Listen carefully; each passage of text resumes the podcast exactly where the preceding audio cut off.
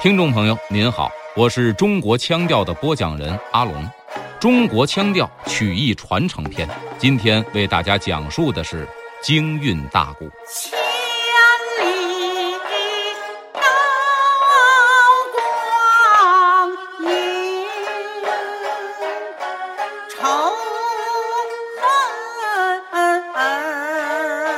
提起京韵大鼓，很多人首先想到的是这首当年红遍大江南北的四世同堂的主题曲《重整河山待后生》。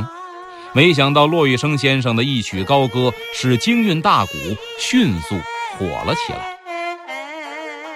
我呀，是从十七岁，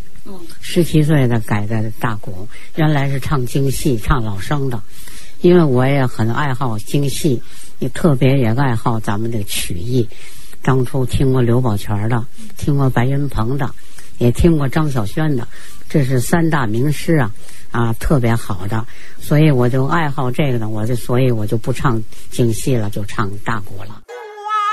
京韵大鼓，一种使用北京方言演唱的北方曲艺，在中国曲艺行当中占有重要的地位。京韵大鼓由河北省沧州河间一带流行的木板大鼓发展而来，形成于京津两地。河北木板大鼓传入天津、北京之后，一代宗师刘宝全先生将它改用北京语音声调来吐字发音，又吸收了时韵书、马头调和京剧的一些唱法，创制了一个专唱短篇曲目的新的唱腔，这就是。京韵大鼓，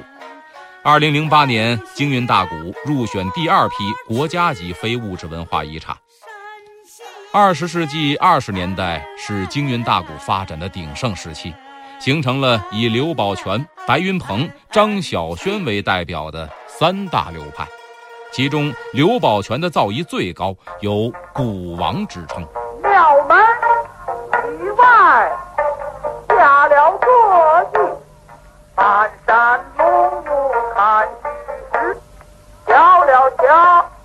有一对狮子，分为了左右，哗啦啦，空中有两杆金黄旗。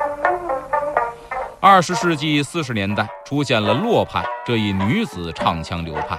因此独树一帜。洛派京韵大鼓的创始人就是骆玉笙，艺名小才武。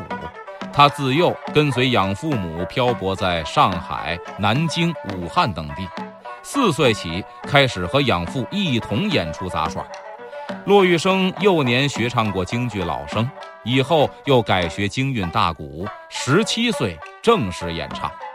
最初宗刘宝全流派。又集白云鹏和白凤鸣之长，逐渐形成洛派。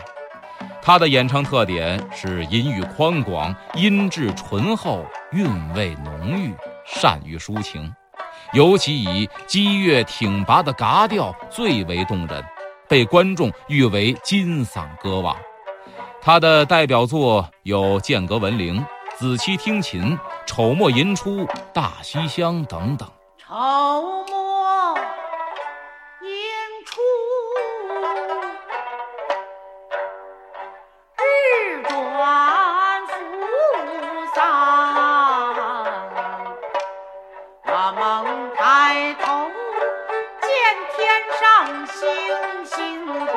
斗斗河陈他是渺渺茫茫恍恍惚惚迷迷杂。杂志冲霄汉呐奸去了辉煌。骆玉生等一批前辈名家陆续谢世。如何使京韵大鼓这份厚重的文化遗产薪火相传，既是曲艺工作者的历史使命，同时也是全社会的共同责任。近年来，中央音乐学院、中国音乐学院、首都师范大学音乐学院等院校相继开设了京韵大鼓的课程，努力使传统音乐进入学校课堂。实践证明，这对于京韵大鼓等传统曲艺的活态传承是最行之有效的方法。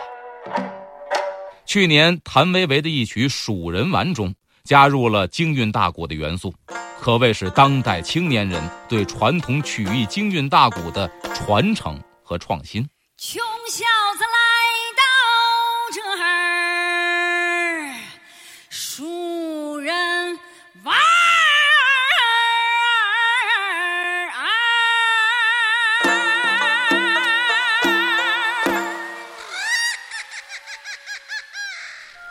关于京韵大鼓的传承与创新，著名京韵大鼓表演艺术家刘春爱曾经在采访当中说道：“京韵大鼓本身就是比较小众的一种曲艺，不能为了创新而丢掉最精髓的内在，要坚守传统的阵地，就像做一道菜，不能为了迎合观众口味把汤底全换，而是要研究如何把菜做得更好吃、更吸引人。”文化传承依靠少数人是难以完成的，